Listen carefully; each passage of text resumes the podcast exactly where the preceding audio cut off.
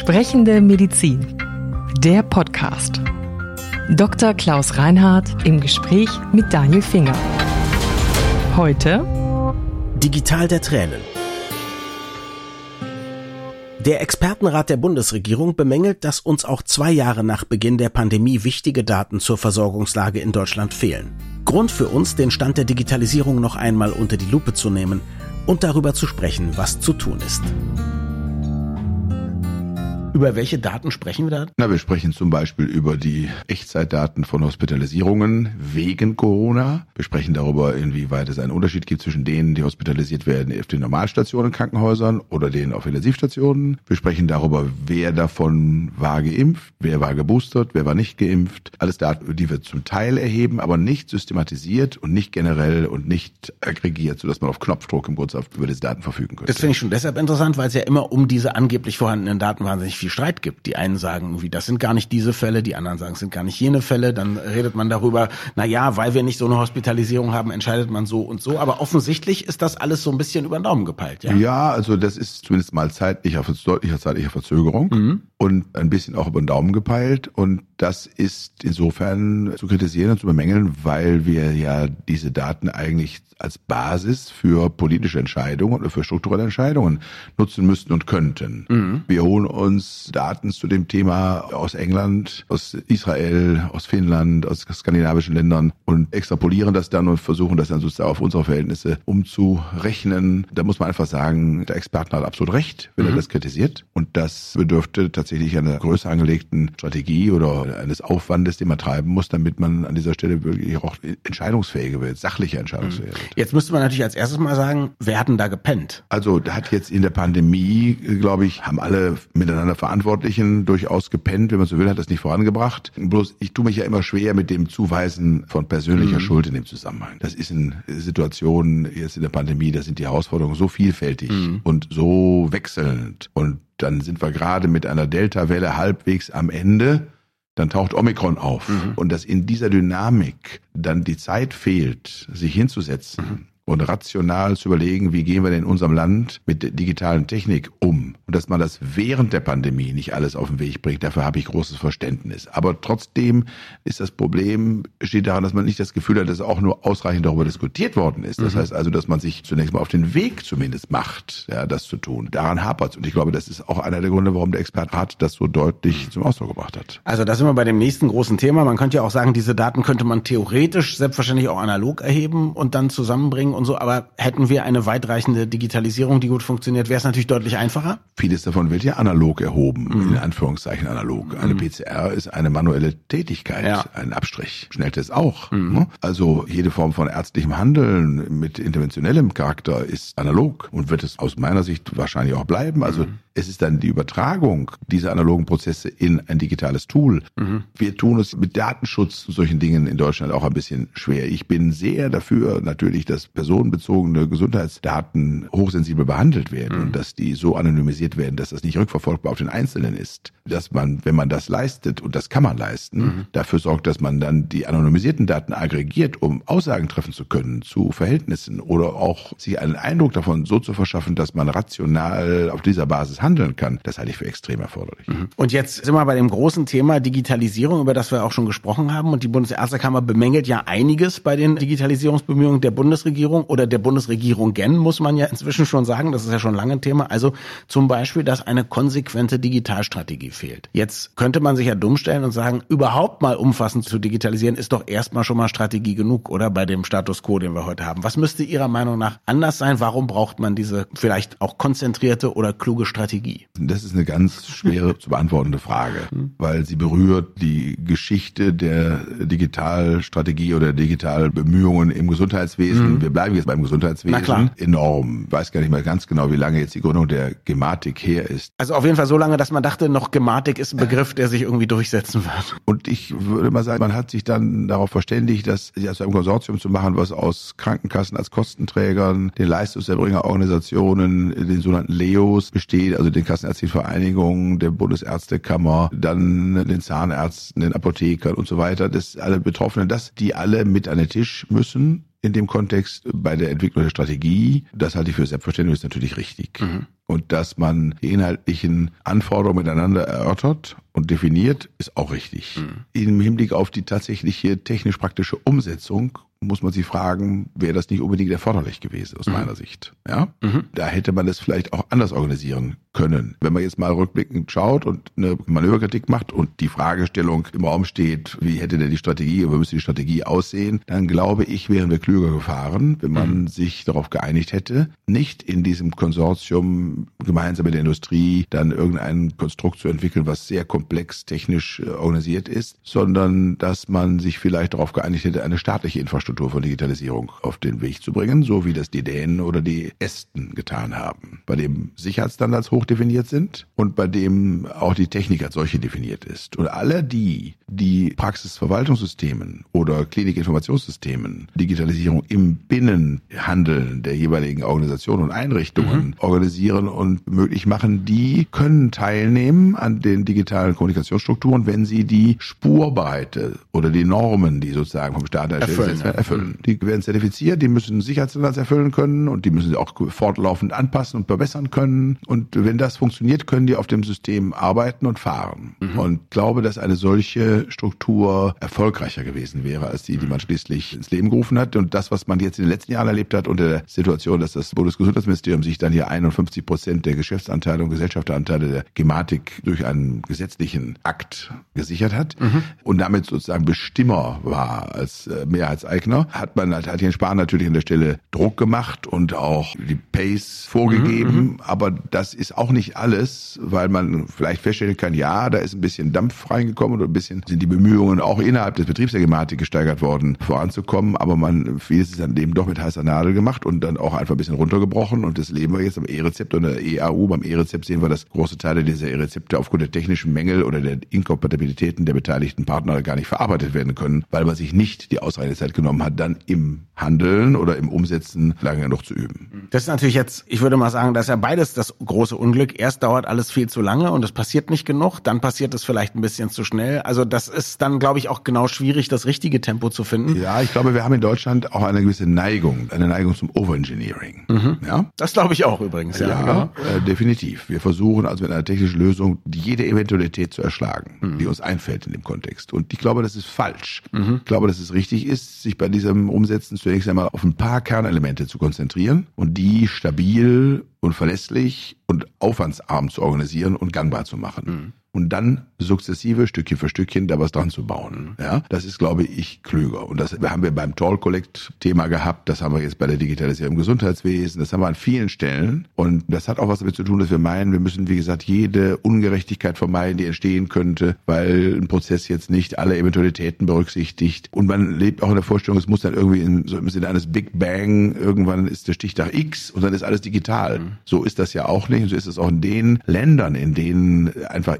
E-Governance schon eine andere Rolle spielt, eben zum Beispiel Estland oder auch Dänemark, nie gewesen. Mhm. Ja, auch da ist das stückchenweise gegangen. Da haben sehr lange Zeit die Dinge nebeneinander existiert. Und das ist ja die schwerste Zeit überhaupt. Mhm weil man beide Systeme, das Analoge wie das Digitale bedienen muss. Und das heißt, man muss sich für diese Zeit etwas einfallen lassen, das praktikabel zu gestalten und die Anforderungen an die, die es tun sollen, nicht so hoch zu schrauben, dass die schon, wenn sie nur dran denken, kapitulieren. Also ich finde das interessant, weil Sie sagen, wir neigen zum Overengineering und das sehe ich ganz genauso und auch zum Micromanagement, also dass wir jeden kleinsten Faktor dann aber auch regeln und steuern wollen. Umgekehrt erleben wir das ja immer wieder, dass Dinge, die groß angekündigt werden, wie eine elektronische Patientenakte, eine elektronische Gesundheitskarte, dass das erstmal ewig dauert, bis überhaupt nur die Testphase da ist. Dann in der Testphase machen das ganz wenige. Dann wird es irgendwann ernst. Dann gibt es Probleme oder es gibt zum Beispiel erstmal gar keine Funktionen. Dann brauchen irgendwelche Hardware, braucht ein Zusatzsoftware-Update. Das hat da noch keiner. Das ist noch gar nicht zugelassen. Oder da habe ich jetzt mitbekommen, ich glaube, bei der elektronischen Gesundheitskarte ist es, wenn die irgendwie statisch aufgeladen ist, dann kann die ganze Praxis-IT lahmlegen. Also das für ein hochtechnisiertes Land wie Deutschland ja dann schon auch ein bisschen peinlich. Haben Sie eine Idee, woran das liegt? Also ursprünglich, glaube ich, ist dieser technische Anspruch, den wir bei uns in der Gesellschaft haben, der jetzt ja schon 100, über 100 Jahre gibt, mal eine tolle Triebfeder gewesen, dass wir überhaupt in der Welt, in der Zeit der Industrialisierung angefangen bis heute, ja vieles auch entwickelt haben. Ne? Made in Germany Klar. und deutsche Technik haben ja unverändert Weltruf. Das hat auch was damit zu tun, ja. Aber man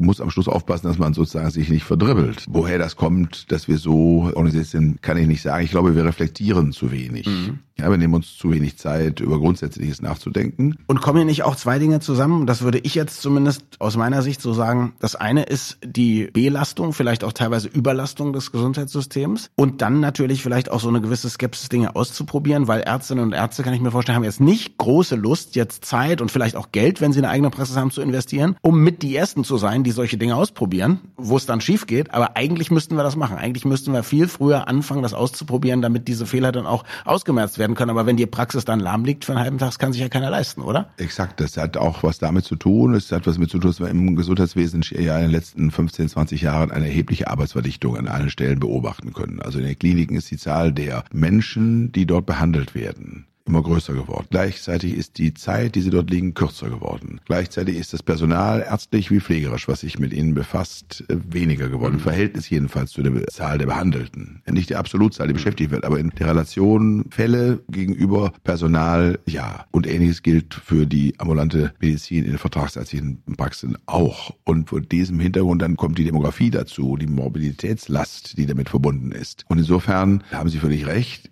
es sind Valenzen, sich damit Muße und dann ja auch dem ausreichenden Maß an Aufmerksamkeit widmen zu können, die sind begrenzt. Mhm. So, das kann man nur heilen, indem man sagt, okay, wir stellen das erstmal grundsätzlich fest und stellen den, der da jetzt vielleicht mitmachen soll, nicht in Frage und sagen ihm gut, wir halten dich schadlos wenn du das jetzt mal mitmachst für mhm. ein, zwei oder drei Jahre. Und wir wissen, dass du dadurch unter Umständen 20 Prozent deiner Zeit einbüßt.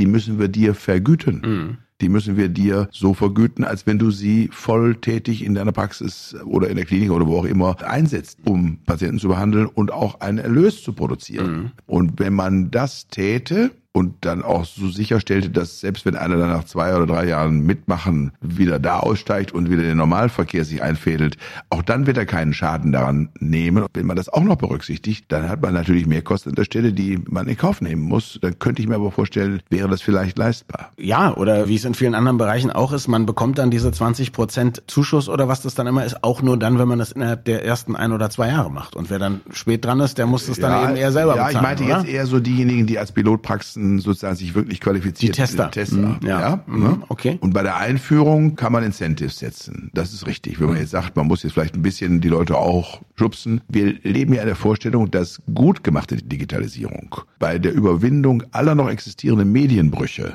die wir haben. Und bei einem pragmatisch organisierten Nebeneinander von noch notwendiger analoger Prozesse und den neuen digitalen Prozessen, wenn diese Dinge vernünftig und gut organisiert sind und geregelt sind, dann leben wir ja schon in der Vorstellung, und die hatte ich glaube ich auch unverständlich für richtig, dass gute Formen von digitalen Techniken uns überhaupt nur in die Lage versetzt, in Zukunft noch eine älter werdende Bevölkerung mit immer weniger Menschen versorgen zu können. Mhm. Ja, das soll ja seinen Teil dazu beitragen. Von künstlicher Intelligenz bis zu auch technisch-apparativer Monitoring Monitoring von Prozessen oder von Zuständen von Patienten und so weiter gibt es so viel denkbare Einsätze von digitalen Techniken im Gesundheitswesen und in der Versorgung von Menschen mit gesundheitlichen Problemen, dass man sagen muss, das wird so oder so kommen, weil man mhm. sich ja weltweit an der Stelle auch auf den Weg macht. Aber wir wären klug beraten, wenn wir in dem Kontext vorne wären und zwar nicht nur als Anwender, sondern eben auch als Entwickler, weil ich mhm. glaube, das ist und bleibt ein auch dann industrieller Zweig mit sehr viel Wertschöpfungspotenzial, der auch neben anderen dazu beitragen kann und könnte, dass wir in Zukunft eine Gesellschaft mhm. sind, die sich diesen Wohlstand, den wir uns gewöhnt haben, auch wird weiter leisten können. Also aus Patientensicht ist mir ganz vieles, was ich in einem gut digitalisierten Gesundheitswesen habe, ist mir schon fast selbstverständlich, aber ich bin ja auch so ein Digitalo, also ich kriege meinen Arzttermin ohne Probleme, ich habe die Rezepte dann in meinem Handy zum Beispiel oder am PC, kann das an die Apotheke weiterschubsen. Ich brauche keine alten Röntgenbilder raussuchen, wenn ich mal irgendjemandem was zeigen will, wenn ich zu einem anderen Arzt gehe oder zu einem Chirurgen vielleicht, der dann was machen muss und so. Das ist ja ganz großartig. Vielleicht mal, um Ärztinnen und Ärzte besser zu verstehen. Wenn es so richtig gut gemacht ist und eines Tages ist es digitalisiert, wo sagen Sie, werden alle Ärzte aufatmen und sich freuen? Ich glaube, die werden vor allen Dingen dann aufatmen, wenn es aufwandsarm, entbürokratisiert funktioniert, mhm. weniger Kästchen und weniger Kreuzchen zu machen sind. Mhm. Sagen wir so, Führung so intuitiv richtig und gut ist oder auch in den eigentlichen Handlungsablauf eines Arzt- oder Ärztinnenhandelns passt, mhm. dann werden sie es tun. Ich finde, es muss die digitalen Techniken müssen aus sich heraus so überzeugend sein. Und ich mache mal ein Beispiel. E-Banking. Mhm. Wer geht denn heute noch, wer einigermaßen digital affin ist, Wer mhm. geht denn noch zu seiner Bank mit von Hand ausgefüllte Überweisungsträger? Nur noch um Bargeld abzuholen. So, also, äh, geht man dahin, so. ne? Oder wenn meine also, Karte nicht funktioniert. Oder irgend, genau. so, irgendwas ja. ist, aber ansonsten ja doch nicht mehr. Ja, ja. ja? Und ich finde es doch wunderbar, dass ich bei den Menschen oder Institutionen, denen ich häufiger mal was überweisen muss, ohne dass es ein Dauerauftrag ist, einfach meine Vorlagen so organisiert habe, dass ich per Knopfdruck alles da drin stehe, einen Betrag eintrage und das geht so schnell mhm. und ist so safe und das kann ich von überall tun und zu allen Zeiten, dass sich die Technik da an der Stelle doch aus sich heraus so überzeugend durchgesetzt hat und so muss es im Gesundheitswesen im Grundsatz auch sein. Mhm. Jetzt haben wir schon über viel über auch Technik gesprochen, aber zu so einer guten Strategie gehören ja auch Werte und ein vernünftiger Ordnungsrahmen. Die Bundesärztekammer hat auch Angst, dass bei der Digitalisierung solche wichtigen Errungenschaften wie das Solidarprinzip oder die Diskriminierungsfreiheit auf der Strecke bleiben. Warum gibt es die Gefahr? Weil natürlich digitale Prozesse mit einem ganz anderen Hebel dazu führen können, Missbrauch zu treiben. Mhm. Also im Hinblick auf Diskriminierung bestimmter Gruppen, ja, mhm. bei der Behandlung, bei der Versicherung. Ne? Also da ist der Datenmissbrauch ist ja etwas anderes, wenn ich jetzt einen einzelnen Menschen ausspähe mhm. mit, als Detektiv und Dossier über den anfertige, oder aber ob das sozusagen mit modernster Technik geschieht, wo ich dann aber eben nicht nur einen, sondern Hunderte mit mhm. dem gleichen Aufwand, den ich für einen brauchte, oder Tausende. Ja, unter Umständen kann. ein ganzes Bundesland so. an Daten oder oder die gesamte also Republik. Also wir nehmen jetzt ja. mal das Beispiel der Polizei, ich glaube, war in Mainz, mhm. die sich die Daten der Luca-App bei der Verfolgung eines Tötungsdelikts ja auf nicht saubere Weise besorgt haben. Mhm. Ja, da muss man sagen, das ist ein massiver Übergriff. Mhm. Ja, der ist datenrechtlich zu ahnden und der muss hart sanktioniert werden an der Stelle. Und das ist nur, möglich, weil grundsätzlich eben die Daten so in dieser Form aggregiert werden und dann erhebbar sind. Und vor dem Hintergrund, glaube ich, muss man eben auch das erörtern und theoretische Gefahren Rechnung tragen und sie so organisieren, dass sie nicht auftreten. Und ich habe immer, stelle immer fest in diesem Kontext, wie am Schluss mit Daten umgegangen wird. Es sind ja unverändert auch analog möglich, Menschen auszuspionieren. Ne? Das ist ja, dazu bedarf es nicht notwendigerweise digitaler Technik. Und wie mit Wissen um den anderen umgegangen wird, ist im Wesentlichen und wie es erworben wird und wie damit umgegangen wird, wenn jemand das auf verbrecherische oder kriminelle Weise tut und ungerechtfertigt tut und dann auch noch damit Missbrauch oder Schaden stiftet, dann äh, muss man sagen, das ist eine Frage der gesellschaftlichen Verfassung einer, einer Gesellschaft. In einem mhm. Rechtsstaat, in dem man sicher sein kann, dass diese Dinge auffallen und dann auch angemessen geahndet werden, glaube ich, muss man weniger Sorge haben, weder vor dem Staat noch vor denen, die unter Umständen damit Schindluder treiben wollen. Jetzt haben Sie es angesprochen, das E-Banking und haben gesagt, beim Banking, wer geht denn heute schon noch in die Bank? Das meiste macht man ja von zu Hause, das stimmt. Andererseits sind wir Deutschen ja auch im europaweiten Vergleich immer noch die Leute, zumindest von den technisch hochentwickelten Ländern, die am liebsten mit Bargeld zahlen. In Schweden nehmen ja viele gar kein Bargeld mehr. Wir sind auch die, die noch Blu-rays kaufen, anstatt zu streamen. Was glauben Sie, werden nicht nur die Ärztinnen und Ärzte, sondern auch die Patientinnen und Patienten in Deutschland wenn die Digitalisierung gut gemacht ist, irgendwann auch richtige Fans, die das erwarten und wollen, oder bleiben wir ein bisschen dann auch Digitalisierungsmuffel?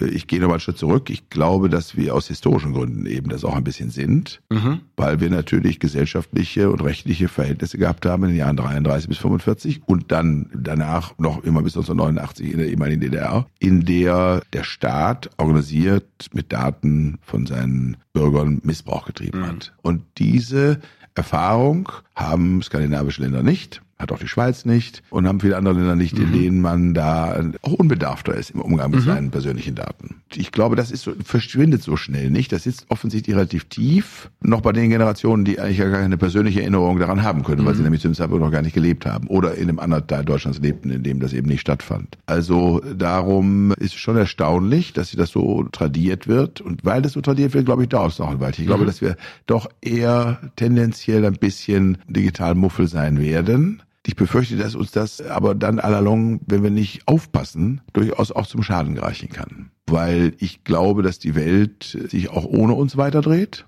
und auch nicht viel Rücksicht aufnehmen wird, wenn wir unseren Wohlstand inklusive des Top-Funktionierens unserer sozialen Sicherungssysteme Rente, Gesundheit, Arbeitslosigkeit mhm. etc.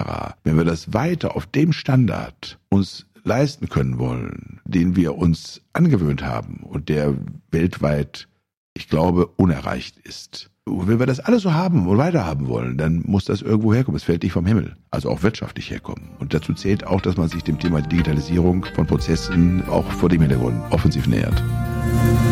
Vielen Dank fürs Zuhören. Sprechende Medizin ist eine Produktion von Men in Text. in Zusammenarbeit mit der Bundesärztekammer. Die Redaktion hatte Daniel Finger. Unsere Musik stammt von Klaas Oehler. Wir freuen uns über Feedback an podcast.brek.de.